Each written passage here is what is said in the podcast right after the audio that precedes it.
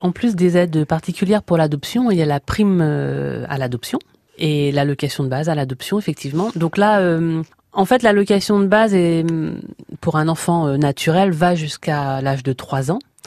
Et dès l'instant où on adopte un enfant, la prime à l'adoption et l'allocation de base pour l'adoption, c'est c'est pas en fonction de l'âge de l'enfant en fait.